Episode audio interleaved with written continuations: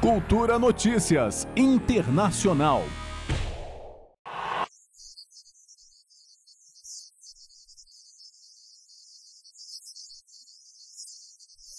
A Colômbia fez história neste último domingo, elegendo um ex-guerrilheiro, Gustavo Petro, como presidente, o primeiro chefe de Estado de esquerda do país. Movimentos de esquerda colombianos comemoraram, depois de quase dois séculos, banidos da política institucional, com vários candidatos assassinados e a execução constante de militantes sociais e de direitos humanos. Este último domingo, a Colômbia elegeu Gustavo Petro e sua vice Francia Márquez, da coalizão de centro-esquerda pacto histórico.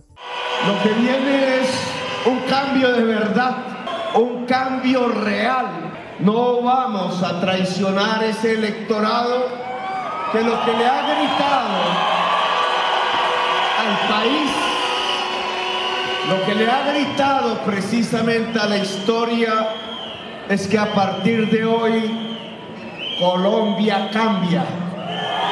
Petro conquistou o segundo turno recebendo 50,44% dos votos, derrotando o direitista Rodolfo Hernández da Liga Anticorrupção, que conquistou 47,31%. Hernández é ex-prefeito de Bucaramanga e um magnata local, conhecido ainda como Trump Tropical, mas que reconheceu rapidamente sua derrota logo depois que saíram os primeiros dados irreversíveis da contagem pelo Tribunal Eleitoral do país. Acepto o resultado como deve ser se desejamos que nossas instituições sejam firmes. Le deseo al doctor Gustavo Petro que sepa dirigir el país, que sea fiel a su discurso contra la corrupción y que no defraude a quienes confiaron en él. A Colômbia, que nunca teve um presidente de esquerda, parece ter escolhido o caminho já expresso em vitórias recentes, como as do Peru, Chile e Honduras. Petro é um ex-combatente que prometeu em sua campanha profundas mudanças sociais e econômicas, mas que em seu discurso de vitória fez um apelo à unidade ao dizer que todos os membros da oposição vão ser recebidos no Palácio Presidencial para discutir os problemas do país. El cambio consiste precisamente en dejar el odio atrás. El cambio consiste precisamente en dejar los sectarismos atrás. Ele também acenou aos Estados Unidos para um diálogo, já que o país tem sido uma espécie de controlador da política colombiana há mais de um século. Petro sinalizou que não pretende, no entanto, validar exclusões de países, como ocorrido na recente Cúpula das Américas por parte da administração de Joe Biden.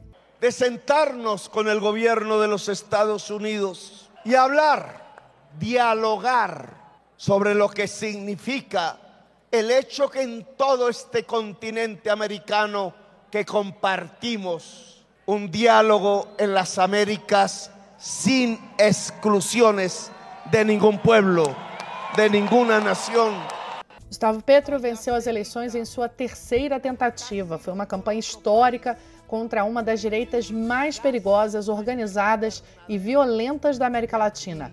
Depois de quatro décadas de luta, primeiro com as armas como guerrilheiro e depois por meio das vias democráticas, o revolucionário que sobreviveu à tortura e ao exílio conquistou a presidência da Colômbia também com uma participação histórica de 58%, um recorde desde 1994, quando a abstenção chegou a ser de 56%. Essa vitória marca uma mudança profunda que deve irradiar pelo continente.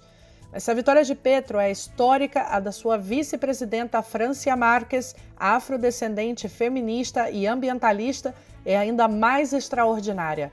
Francia disse em seu discurso da vitória que vencer o candidato direitista Rodolfo Hernández representa a conquista de um governo do povo.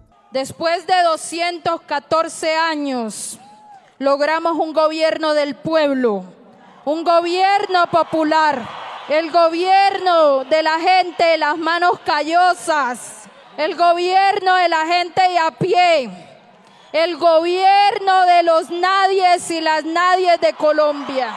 Nascida na periferia do departamento de Valle de Calca, no oeste do país, Francia Marques ainda agradeceu a todos os colombianos e colombianas que deram a vida por este momento, em referência ao histórico de violência contra ativistas. A todos los colombianos y colombianas que dieron la vida por este momento, líderes sociales que tristemente fueron asesinados en este país, a la juventud que ha sido asesinada y desaparecida, a las mujeres que han sido violentadas y desaparecidas. Menos de uma hora depois da divulgação dos primeiros resultados, vários políticos latino-americanos publicaram mensagens de felicitação.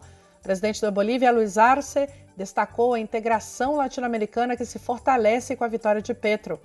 O mexicano André Manuel López Obrador celebrou o triunfo de Petro em um contexto em que os conservadores da Colômbia sempre foram muito duros.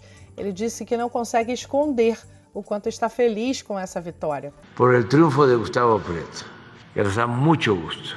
Não lo puedo ocultar. Estou muito contente. O chefe de Estado argentino, Alberto Fernandes, também disse estar cheio de alegria ao saber da vitória de Petro, destacando que seu triunfo valida a democracia e assegura o caminho para uma América Latina integrada. Já o presidente do Chile, Gabriel Boric, diz que pretende trabalhar junto com Petro pela unidade do continente.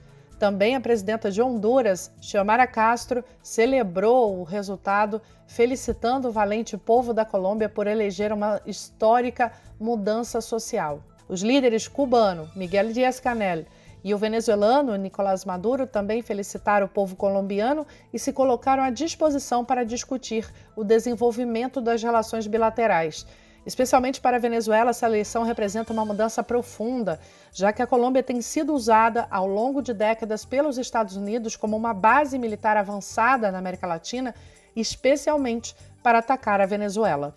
Por aqui no Brasil, a ex-presidenta Dilma Rousseff e o ex-presidente Lula felicitaram a dupla e destacaram que essa vitória fortalece a democracia e as forças progressistas na América Latina. Além de ocupar a presidência, o Pacto Histórico também vai ter a maior bancada no Poder Legislativo, com 20 senadores e 29 deputados eleitos em março deste ano. Juliana Medeiros para Cultura FM. Cultura Notícias Internacional.